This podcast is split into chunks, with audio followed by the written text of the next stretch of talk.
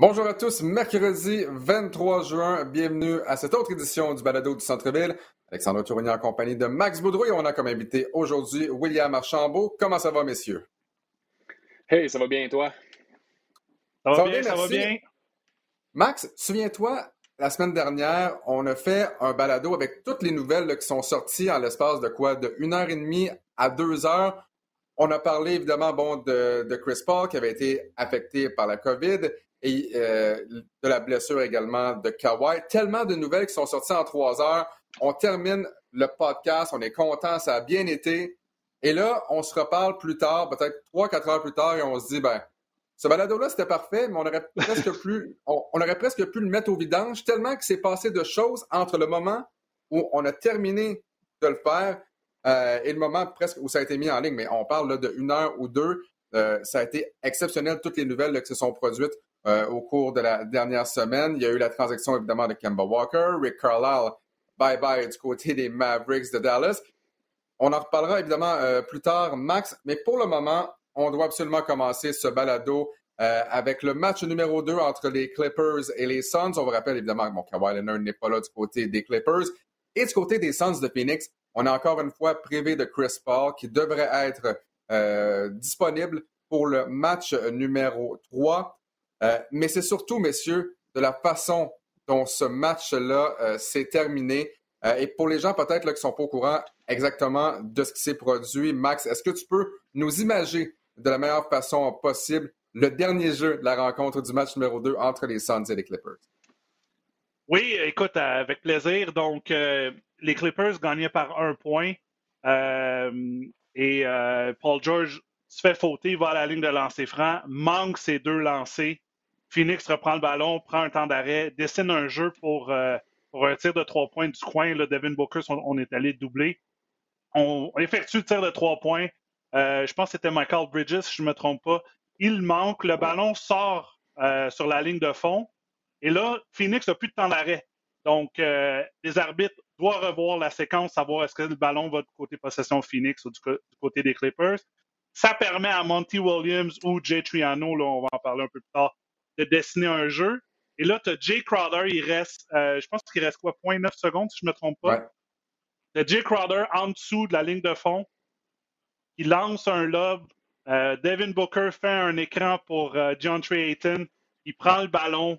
Un, genre de alley-oop, si on peut dire. Et pour donner la victoire à, son équipe, là, il restait 0.9 secondes. C'était incroyable. Et là, tout le monde a arrêté. les arbitres étaient plus sûrs si c'était goaltending ou pas.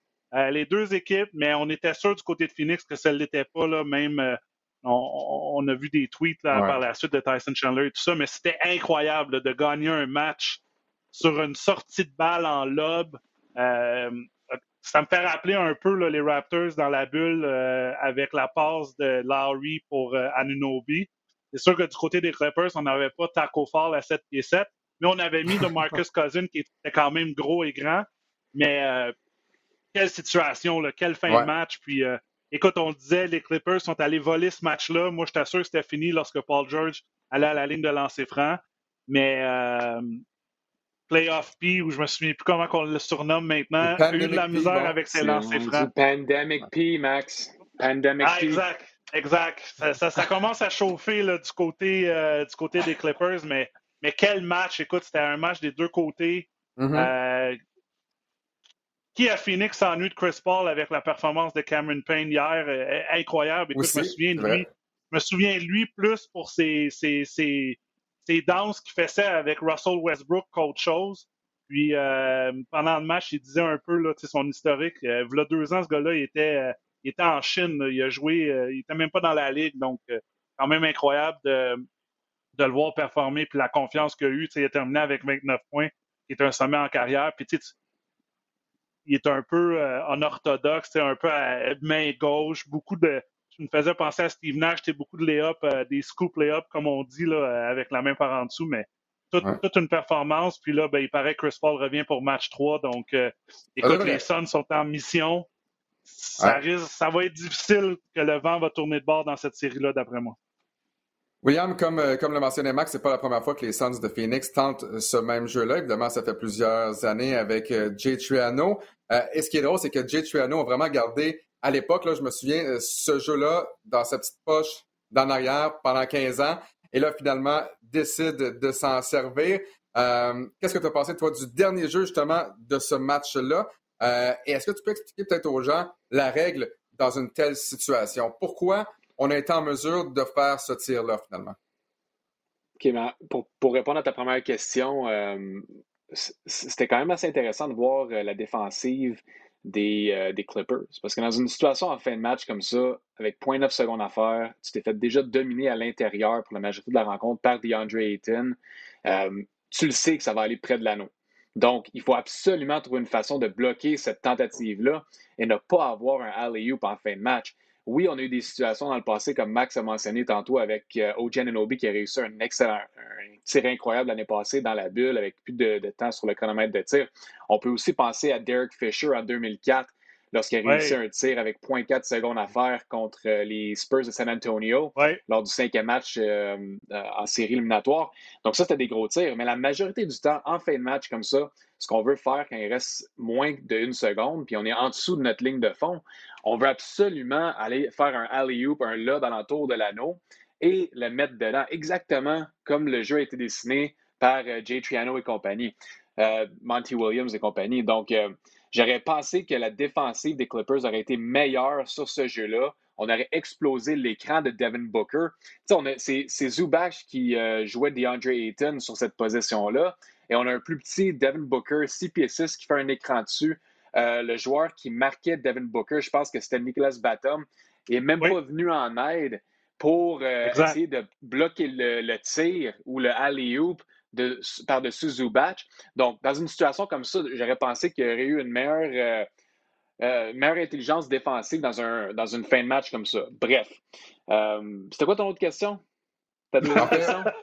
Ben, en fait, c'était quoi la règle, finalement? Pourquoi on permet à ah un joueur de toucher au ballon au de l'anneau quand même? Ben, ben exactement. OK. Ben, on, sait c'est quoi l'interférence offensive. L'interférence offensive, c'est lorsque le ballon est tiré et c'est dans le cercle ou le halo au-dessus du rim. On ne peut pas toucher euh, au ballon, que ce soit l'équipe euh, défensive ou offensive. On va, on va déterminer si c'est une interférence euh, du ballon à l'entour du panier. Mais dans un cas comme ça, ce qui est arrivé, c'est que c'était une passe. Donc, vu que c'était une passe, il n'y a pas d'interférence offensive. Donc, on peut lancer la passe vers le panier et ça peut être au-dessus de l'anneau. Et le joueur, tel qu'un DeAndre Ayton qui mesure 7 pieds 1, peut juste s'étirer le bras et mettre le ballon directement dans le cylindre. Donc, euh, c'est exactement ça qui est arrivé. Dans une situation comme ça, on n'a pas d'interférence offensive. Donc là, comme, euh, tu l'as dit, euh, si bien Max, ce sera difficile pour les Clippers, surtout sans Kawhi Leonard.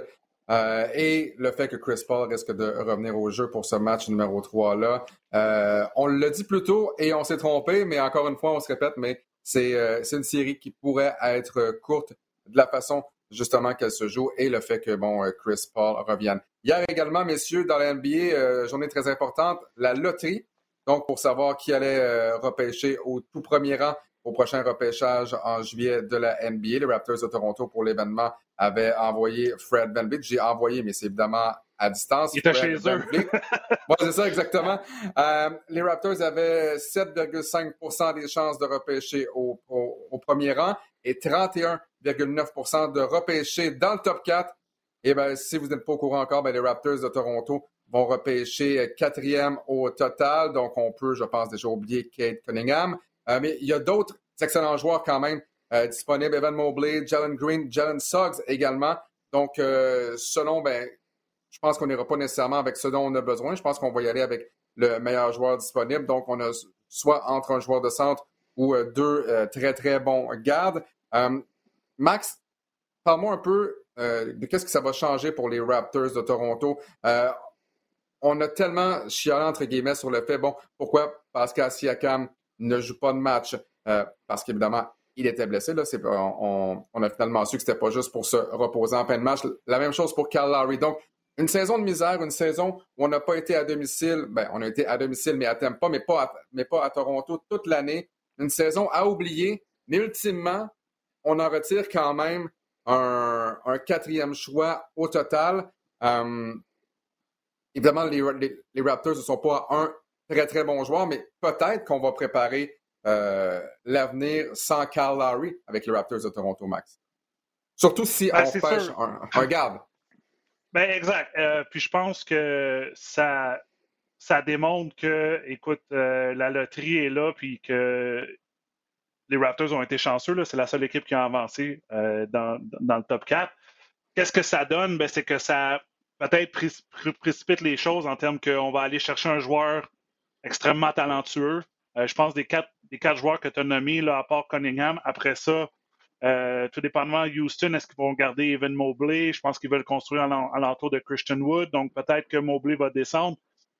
Mais je regarde ces trois joueurs-là, puis je dis, pour les Raptors, il ne faut pas que tu repêches à cause que tu as besoin d'un joueur position à la, c'est comme dans la NFL. Faut que tu dises, prenons le meilleur talent et on va construire alentour. On a déjà un jeune noyau. On va rajouter à ce noyau-là. Euh, D'après moi, on va sûrement aller avec Jalen Green ou Jalen Suggs. Euh, donc, est-ce que ça, ça fait un effet domino? On dit, mais Carl Larry, cet été, on va le signer et l'échanger parce que je pense que c'est ça qui va, qui va arriver. Euh, petit clin d'œil aux Sixers, je pense qu'on aurait eu besoin de Carl Larry dans la dernière série, mais on va en parler plus tard.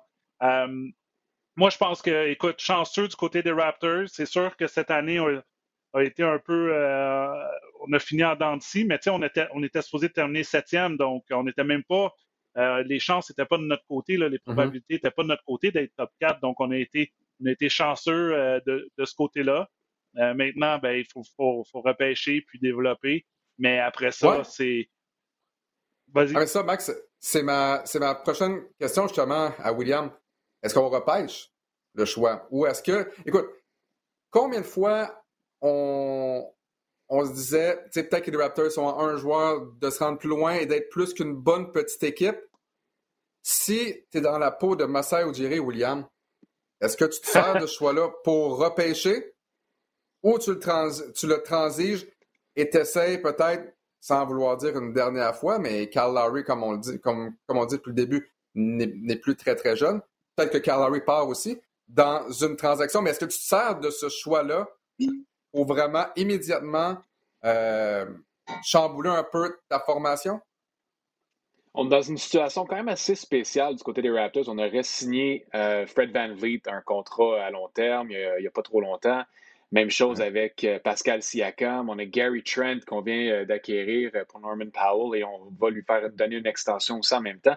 Donc, on va avoir quand même une grosse masse salariale à supporter du côté des Raptors. Et avec ces joueurs-là qui sont assez talentueux, on se dit, ben, on, veut être compétitif. On veut être une équipe qui va accéder aux séries et qui peut compétitionner pour un championnat. Mais d'un autre côté, tu te dis, est-ce que Cal Larry, comme tu mentionnes, est-ce que ça va faire partie d'un des joueurs qui va faire partie de notre noyau, compte tenu de son âge, et aussi le fait qu'il est quand même un joueur qui peut euh, être encore très important pour une équipe.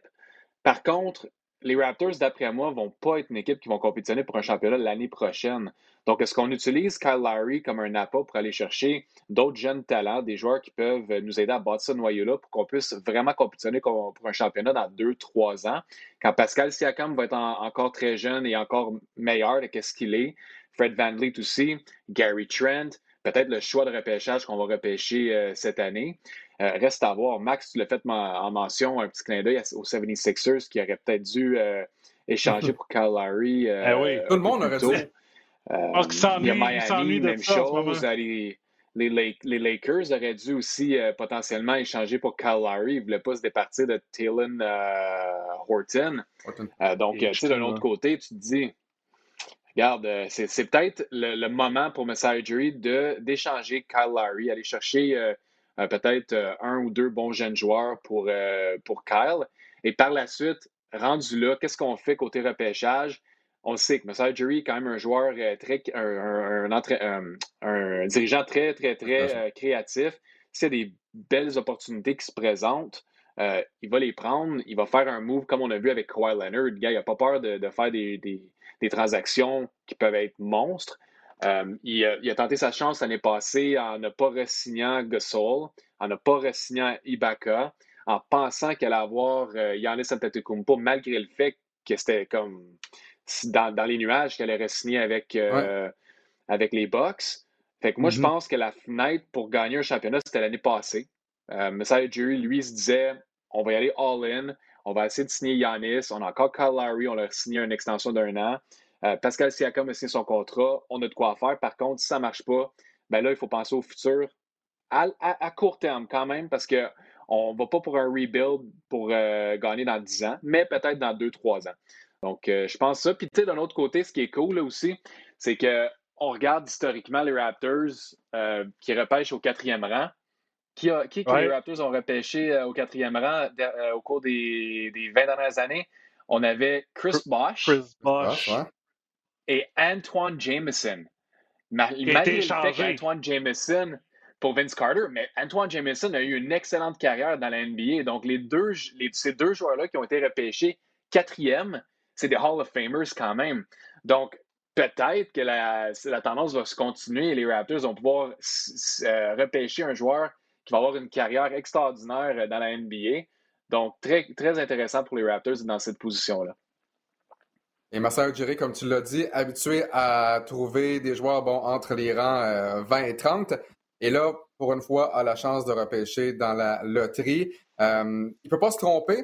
En fait, il ne peut pas se tromper dans le sens que je pense que les quatre joueurs ou même les cinq joueurs que tu peux euh, choisir à la position 4 sont exceptionnels. et, mais il ne peut pas se tromper parce que si tu te trompes et qu'il y en a un là-dedans, finalement, qui n'atteint pas son plein potentiel, mais là, tu viens de perdre un an, tu viens de perdre un excellent choix au repêchage également. Et ça va, ça, va avoir un impact à long terme du côté des Raptors parce que oui, ce choix-là va avoir un impact sur l'équipe probablement l'an prochain. Mais tu veux chercher un joueur vedette, tu veux chercher la superstar qui va être le centre de ton nouveau noyau, mais pas le noyau actuel, le noyau dans 5, 6, 7 ans. Donc, j'ai vraiment hâte de voir qu'est-ce que ça va mm. donner.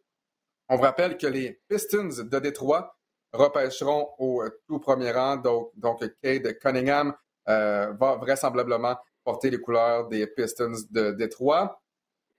C'est, c'est presque triste pour lui, maman. Euh, ça va dans. Non, mais écoute. mais les Pistons ont eu des belles années dans avant. Une situation... Là, euh, oui, oui, non, non, je, oui, oui, je, je, comprends. Sauf que les dernières. Bon, je pense que. Est-ce qu'Alex est là? ça arrive une fois, mais euh, pour, continuer les points d'Alex, Kate Cunningham, Will, il a vraiment dit à tout le monde Moi, je vais m'entraîner avec une équipe, ça va être l'équipe qui est numéro un. Euh, je pense que mm-hmm. Kate Cunningham puis toute la planète basket, à moins qu'il arrive euh, quelque chose, elle va, va aller pour les Pistons. Mais les Pistons, c'est une jeune équipe. Écoute, on a, eu trois choix de première ronde l'année passée. Là. On est allé chercher Jamari Grant, qui a quand même joué du basket exceptionnel. C'est sûr que personne ne l'a vu parce que c'était les Pistons puis ils ont fini dans les bas-fonds, mais euh, avec, euh, avec Dwayne Casey et tout ça. Sadiq Bay, oui, qui a une bonne saison. Qui joue, qui, joue, bien, qui était sur l'équipe recrue.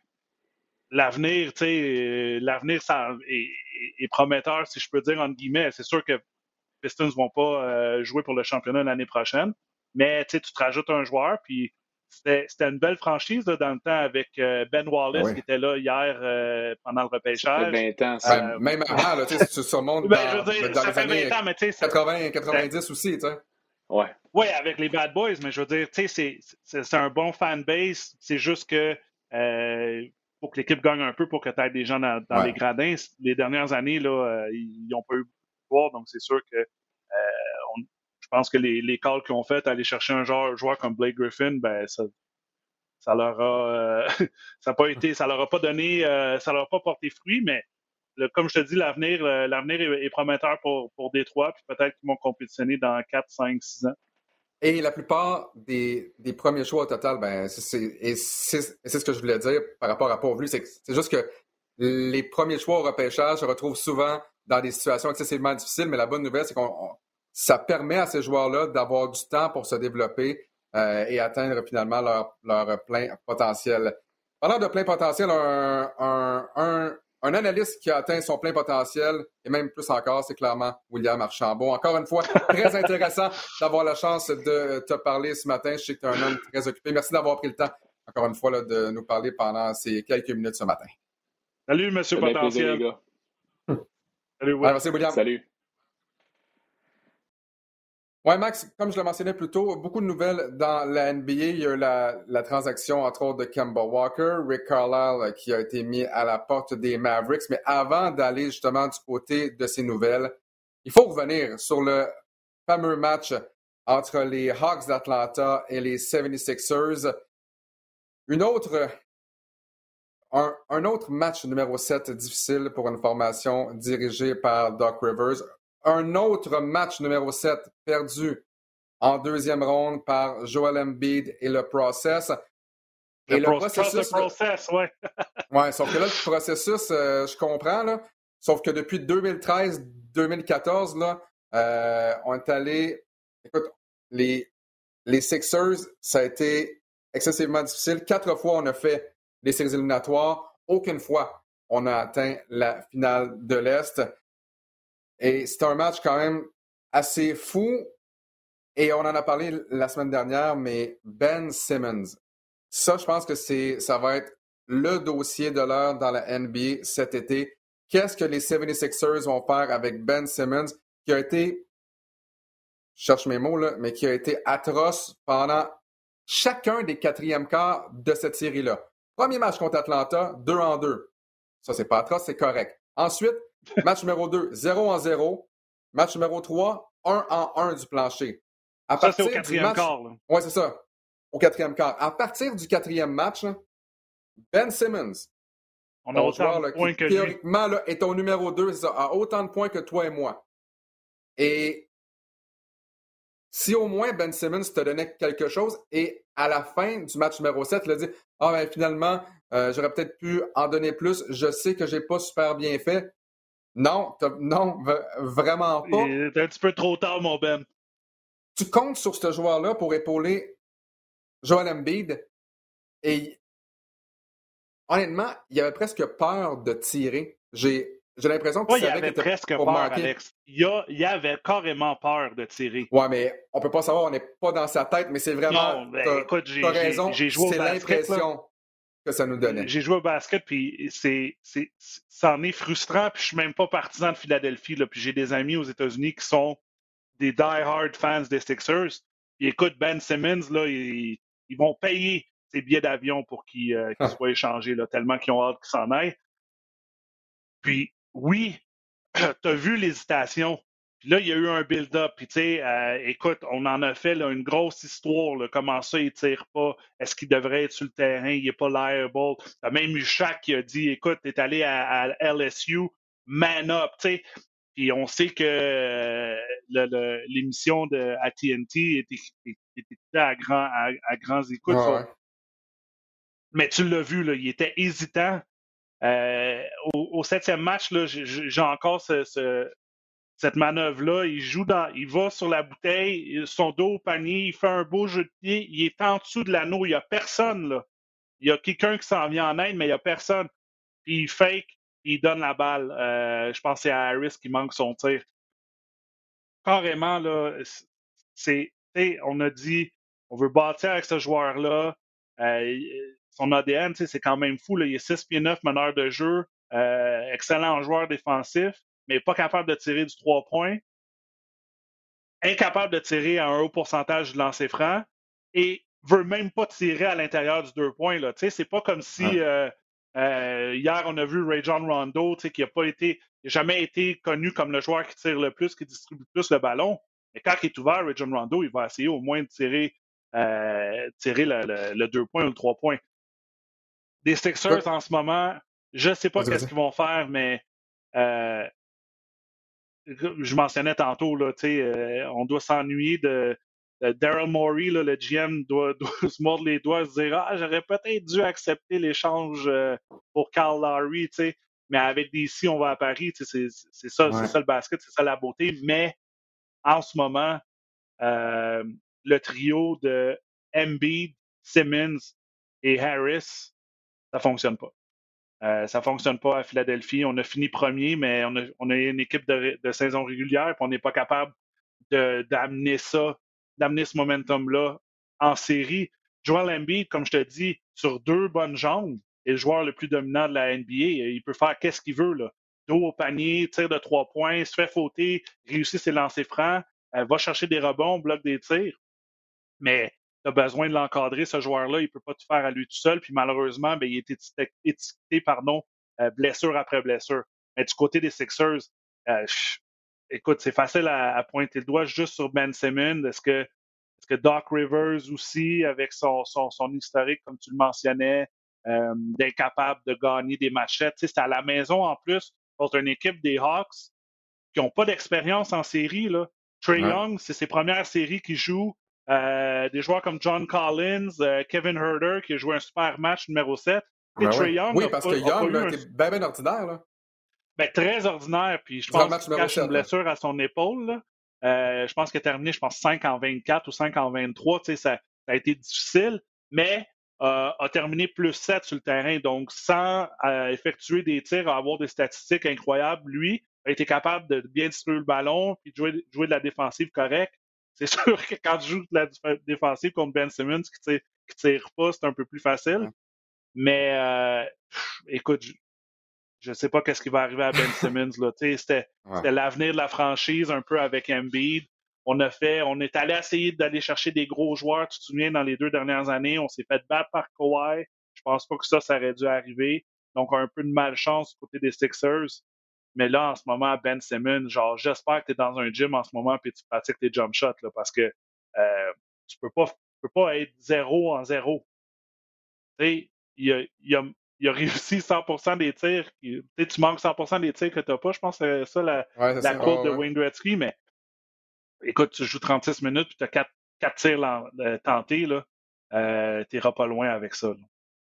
Donc, match numéro 4, les Sixers menaient par 18. Match numéro 5, les Sixers menaient par 26. Et là, dans ce fameux match numéro 7, tu as, raison, Trey Young, c'était 5 en 23. Et malgré tout ça, tu perds. Doc Rivers, maintenant, cinquième match numéro 7 perdu à la maison. Ça, c'est un record de la NBA. Le deuxième, c'est Pat Riley avec deux.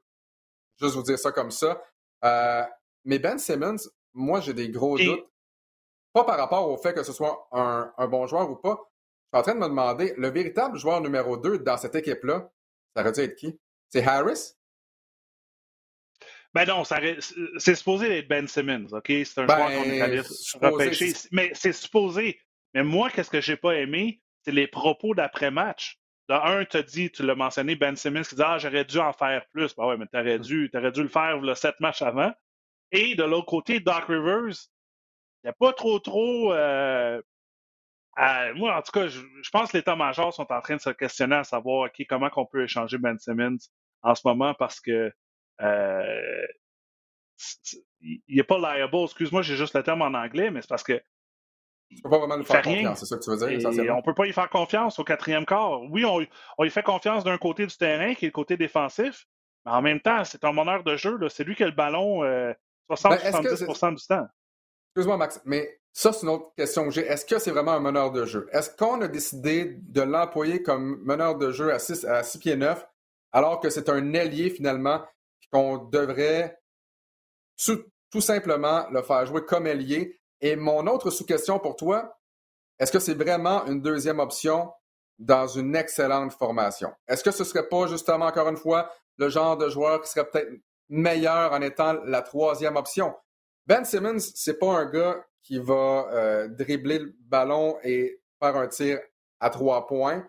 Euh, c'est pas un gars qui va nécessairement créer pour lui-même. Donc, rendu là, c'est un, un, un, joueur qui joue off the ball, euh, et tu, tu, le cherches, tu lui envoies le ballon, il va essayer de créer quelque chose. Est-ce que c'est est -ce c'est une deuxième option pour toi, Ben Simmons, encore?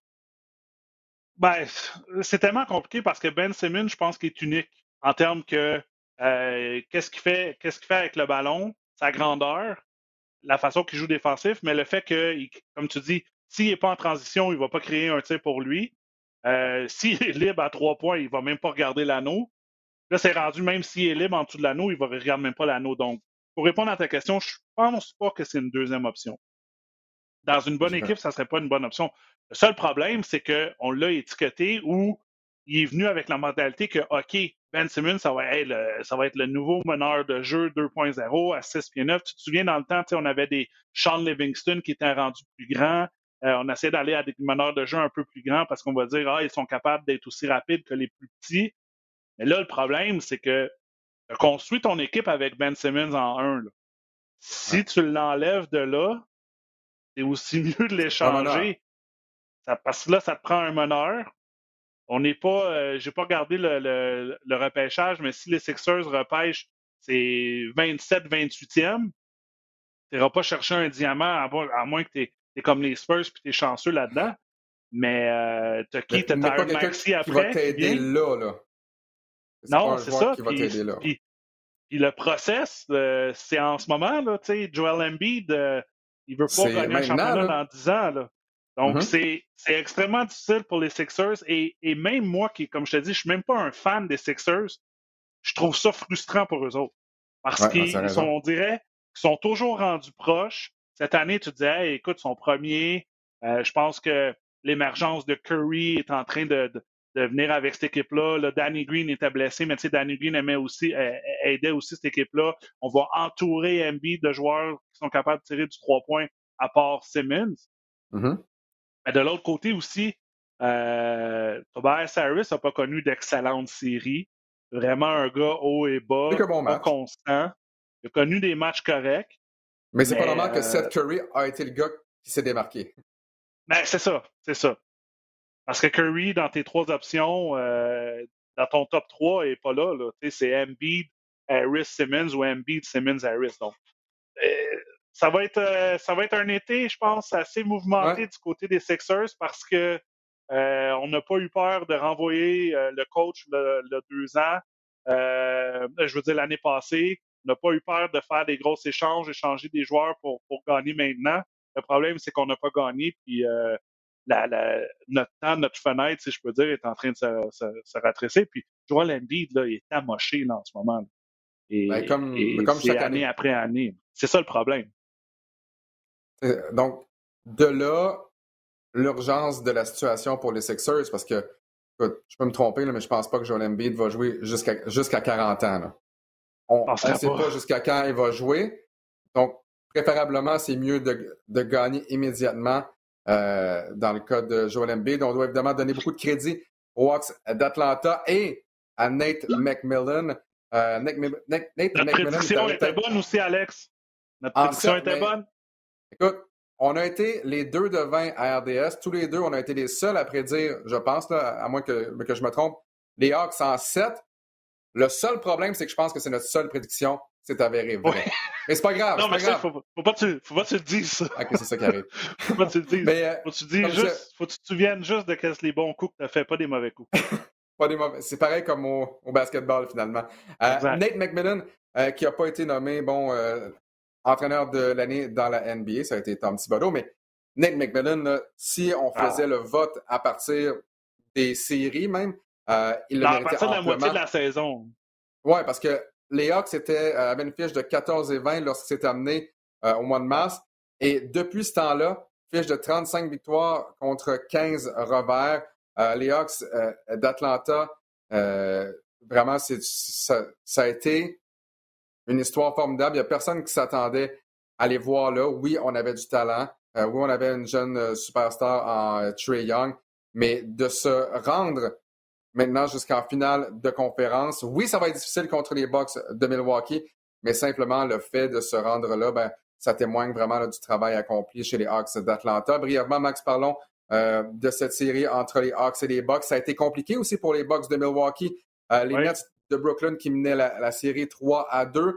On a réussi euh, à gagner le match numéro 6 euh, euh, à la maison, donc à Milwaukee. On vous rappelle, ben, il y a certains analystes aux États-Unis qui disaient ben, pourquoi pas reposer Kevin Durant et James Harden, parce que de toute façon, il va, il va avoir un match numéro 7.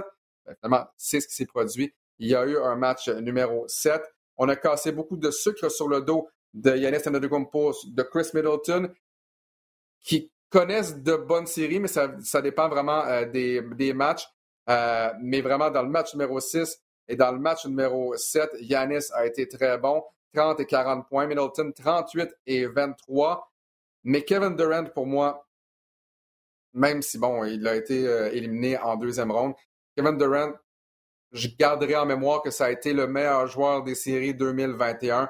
Dans le match numéro 7, il a encore une fois été formidable. Il n'a pas eu le choix. Il a joué encore une fois chacune des secondes de ce match numéro 7, comme il l'avait fait dans le match numéro 5. Il a terminé avec 48 points. Ça, c'est un record de la NBA pour le plus grand nombre de points. dans un match numéro 7, mais ça n'a pas été suffisant. Et les Nets, Max, qui ont peut-être perdu ce match-là par ça, par un pouce, même sur son tir qui a réussi, ouais. Ouais. Puisque Kevin Durant a touché à la ligne. Euh, à quoi tu t'attends de cette série-là entre les Bucks et les Hawks?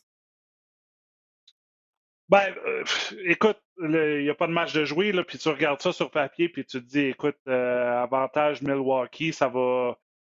Ils vont essayer de finir ça en 5 ou en 6. les deux équipes sont en santé, si je peux dire. Peut-être qu'ils traînent un peu de bobo, là, mais on a dépensé beaucoup d'énergie du côté des Bucks pour finir ça en 7 en surtemps contre les Nets. Euh, ça, va être. Je veux pas dire que ça va être un walk in the park, mais je pense que ça va être les, les confrontations vont être un peu plus faciles en termes que t'as pas un Kevin Durant là, du côté d'Atlanta, t'as Trey Young et ça va être Drew Holiday contre Trey Young. Puis Drew Holiday, on le connaît, un excellent joueur défensif faut juste pas qu'il faute Trey Young parce qu'on a vu même Trey Young va, tenter beaucoup de tirs dans un match.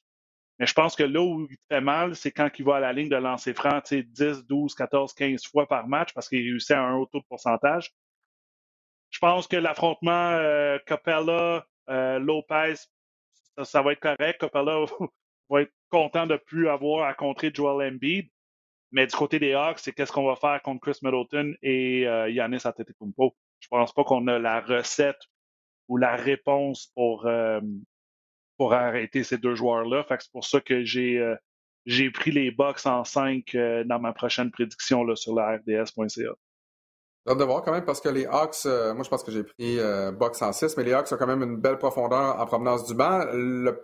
et on l'a vu tout au long des séries. Le problème, c'est que Là, on joue contre une formation également avec une bonne profondeur, les, les Bucks de Milwaukee, et on doit euh, se battre contre Yanis. Bref, parenthèse, le fait qu'Yanis soit maintenant en finale de l'Est, c'est une bonne nouvelle pour la formation canadienne en vue, des, euh, en vue du tournoi de euh, qualification. C'est pas une bonne nouvelle pour Peter.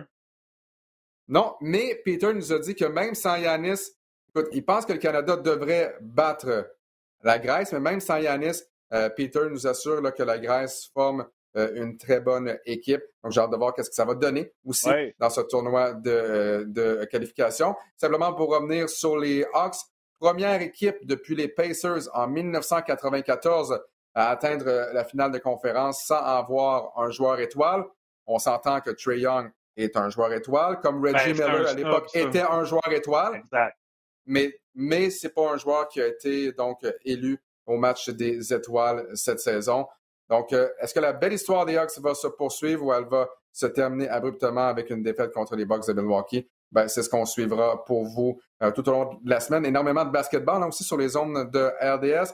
Mercredi, jeudi, vendredi samedi, donc quatre jours de suite. Bien de vous y retrouver. Euh, Max, en terminant, ben, justement, revenons sur les quelques nouvelles qui ont marqué l'actualité de la NBA au cours de la dernière semaine.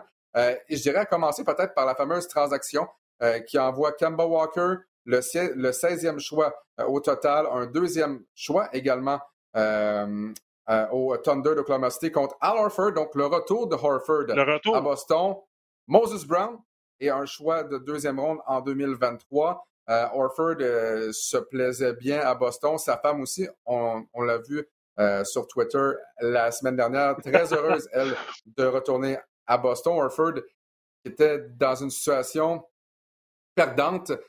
On s'entend avec le Thunder d'Oklahoma City, mais Sam Presti, le magicien, avec un autre choix de première ronde. Écoute, il y a eu un choix de première ronde pour faire l'acquisition de Al Orford. Et là, il y a un autre choix de première ronde pour échanger pour se Al Orford. Moi, c'est ça. C'est quand même assez spectaculaire. J'aime beaucoup Moses Brown. C'est un joueur capable de te donner dans le meilleur des mondes, dans le meilleur des matchs. Et on l'a vu cette saison. 20 points, 15 rebonds, capable de finir 15-15, 18-18. Euh, Donc, j'ai hâte de voir le potentiel de Brown, mais pour mettre la main sur, euh, sur Kemba Walker, et je ne parle pas de Kemba Walker, le joueur, parce que je n'ai pas l'impression que Kemba va jouer avec le Thunder la saison prochaine. Je, le répète chaque fois que je parle de Sam Presti, je vais être fatigant, je comprends, là, mais il y a des directeurs généraux qui sont bons pour construire des équipes. Mais pour déconstruire une équipe au cours des dernières années. Je m'excuse, là, mais il se fait pas mieux que Sam Presti. C'est exceptionnel ce qu'il a réussi à faire. Euh, il a réussi à ramasser des contrats que pas nécessairement toutes les formations veulent, euh, en échange de choix au repêchage. Et là, échange ces joueurs-là par la suite pour d'autres choix au repêchage. Malheureusement pour lui, euh, lors, euh, lors de la loterie ça n'a pas nécessairement tourné comme il l'aurait souhaité, euh, mais quand même, trois choix de première ronde pour le Thunder de Oklahoma City. Je me demande vraiment ce que Sam Presti va faire avec ces choix-là, mais j'aimerais avoir peut-être ton opinion sur cette transaction-là. Est-ce que c'est une bonne première transaction pour Brad Stevens, là, sous, sous l'ère Brad Stevens pour les Celtics? Euh, écoute, le, temps nous le dira. Je pense que sur papier, c'est une bonne transaction parce que Kemba Walker aussi est un autre joueur qui est maintenant étiqueté euh, blessé à, outrance. Puis, je dirais qu'il n'est pas capable de revenir là, après son recovery puis de revenir à 100% euh, On en parlait. Je pense que je suis pas surpris de voir. Je pense que je suis surpris du moment que ça a été fait ça a été très tôt dans. dans, dans c'est même pas la saison morte. Habituellement, il n'y a pas d'échange pendant les séries. Je suis pas surpris que Kemba Walker soit échangé. Je suis surpris que du, moment que ça a été fait. Mais on libère, on libère l'espace. Écoute, c'était quoi? C'était 30, 34, 35 millions. Ouais. Euh, Kemba Beaucoup de flexibilité. Oui, c'est ça. Donc, on a plus de flexibilité, puis on veut vraiment rajouter une troisième option peut-être signer Evan Fournier aussi, là, qu'on a acquis pendant la, saison mm-hmm. morte. Mais, tu sais, avoir un, bon meneur de jeu pour euh, seconder euh, Tatum et, Brown. Moi, je pense qu'on s'est donné de la flexibilité. Écoute, je ne sais pas si, Brad Stevens serait content d'aller chercher un Carl Lowry, mais peut-être. Je pense pas qu'on veut transiger là, dans, les mêmes divisions. Des fois, c'est c'est pas ce que les, directeurs généraux veulent le plus, mais une, bonne transaction. Euh, je pense que le temps nous dira. Du côté d'OKC, Kemba Walker, on l'a vu, est-ce que va être échangé, il va peut-être jouer une année puis être échangé par la suite. C'est un peu comme euh, George Hill a fait, comme Al Orford a fait. C'est comme si Sam Presti rachète un peu le contrat de ces joueurs-là et ils disent Bon, ben, je te donne une année, tu n'as pas de pression ici. Euh, prends ton temps pour, faire ta réhabilitation, reviens en santé, puis après ça, je t'échangerai pour une équipe qui, qui a besoin de toi ou qui ont, qui ont un besoin plus criant que moi. Parce que moi, je suis Sam Presti, je veux des choix de première ronde, puis je veux construire pour le futur. Donc, c'est, je pense que c'est une bonne transaction des deux côtés, en espérant que. Parce que, tu sais, Kemba Walker, là, c'est un excellent joueur là, en santé, là, c'est un des meilleurs meneurs de jeu. Puis, il était. Euh, écoute, il y avait la franchise des Hornets ou des Bobcats, je me souviens plus, là, à Charlotte, puis il était pas blessé dans ce temps-là, c'est juste que là, il s'est blessé, il s'est blessé la première fois à Boston, ça a été, été réaggravé, puis comme je te dis, son temps de récupération, on dirait, jamais revenu à 100% peut-être qu'on l'a précipité. Euh, je sais que cette année, il jouait jamais les, les, les, deuxièmes matchs en deux soirs, mais euh, moi, je pense que si je suis OK ici, j'ai aucune pression, je lui dis, euh, reviens quand tu vas être à 100% et après ça, on va voir qu'est-ce qu'on va voir. Je pense pas qu'on va l'échanger tout de suite. Et la venue de, en fait, le retour de Horford également euh, va mettre toute la pression sur les joueurs de centre du côté des Celtics. On n'a jamais vraiment réussi à trouver une solution euh, pour remplacer Horford. et ça mène donc, ben, j'ai le goût de dire comme troisième option, mais pas nécessairement. Kemba Walker qui disparaît, est-ce que est-ce que c'est une addition par soustraction? En fait, là, tu as Brown et tu Tatum et tu n'as pas essayé de garder Kemba Walker heureux aussi. C'est peut-être ça. Oui, mais en même temps, il, était blessé, fait que c'était difficile. Euh, c'est difficile pour un joueur d'essayer de te donner 100 lorsque son corps est son, son, son, corps est juste pas capable. Puis meneur de jeu, c'est extrêmement difficile comme position parce que la pression est sur toi beaucoup. Comme je te dis, tu as le ballon le plus souvent. Et, mm-hmm il n'y a pas un partisan des Celtics qui était contre l'acquisition de Kemba Walker il y a trois ans. Tout le monde disait écoute, on vient d'avoir, on a notre top 3, on va avoir une super bonne équipe, on va se rendre dans, le carré d'as.